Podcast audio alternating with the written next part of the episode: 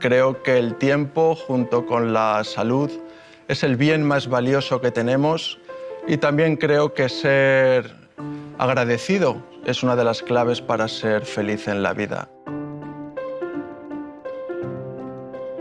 En ocasiones, en el día a día, en la vida cotidiana, estamos tan cómodos, tan seguros, tan confortables, que hemos perdido las verdades. ¿Cuántas veces hemos escuchado testimonios de personas que han sufrido un accidente, que han quedado en silla de ruedas, que han superado una enfermedad y la vida les ha pegado un giro de 180 grados y se han dado cuenta del milagro que es estar vivo? Yo creo que lo que hay que hacer precisamente es darse cuenta del milagro de estar aquí, apreciar las buenas cosas. La idea de dar la vuelta al mundo caminando surgió, como no podía ser de otra manera, caminando. Caminar implica que seas dueño de tu tiempo, no ir siempre con prisas a los sitios. Y desarrollar cualidades como son la paciencia, como es la constancia, la voluntad, Luego la velocidad de caminar es perfecta porque sincroniza con la velocidad de pensar, reflexionar. Por eso precisamente es el medio de transporte ideal también para desarrollar la, conciencia, para ser consciente de tus pies, de tu cuerpo, de tu espalda, de la respiración, del lugar en el que estás. Es un viaje largo, no exento de peligros, del que no sabes si vas a regresar y si vuelves, ¿quién vas a ser? Si vas a ser capaz otra vez de volver a adaptarte y encajar en, la sociedad. Este viaje ha sido una vuelta al mundo de ahí fuera y a la vez ha sido una vuelta a mi mundo interior. Frente al hedonismo, la búsqueda del placer, de la comodidad, el estoicismo ha sido una de las claves en la consecución de estos logros. ¿Qué quiero decir? En primer lugar, apreciar lo que tienes, y trabajar para mejorarlo.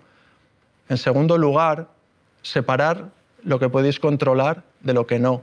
No perdáis más energía con cosas que no están en vuestras manos. Focalizar toda vuestra energía en lo que sí podéis controlar.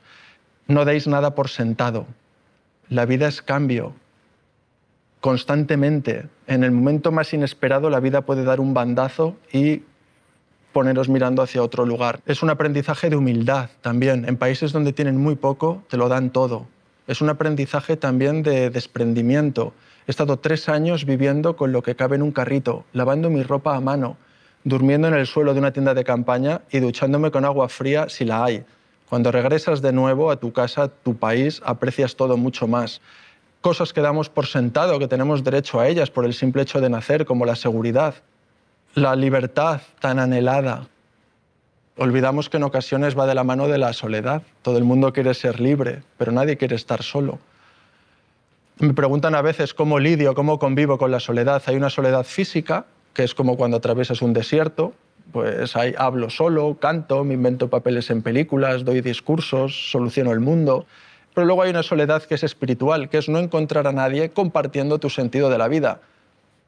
Luego la vida te demuestra que estás equivocado y que en tu camino hay mucha gente con tus mismos objetivos y tus mismos propósitos trabajando en la misma línea. Le vas quitando capas a la cebolla del pensamiento hasta que llegas al núcleo, a la esencia. ¿Y qué encuentras? El amor. Es la única verdad inalterable al paso del tiempo y la solución a los problemas, pero no un amor cursi, rosa y de felpa, un amor como una actitud madura, serena hacia el mundo en el que vives, hacia los demás, hacia el producto de tu trabajo, hacia ti mismo. Sin amor propio no puedes querer los demás.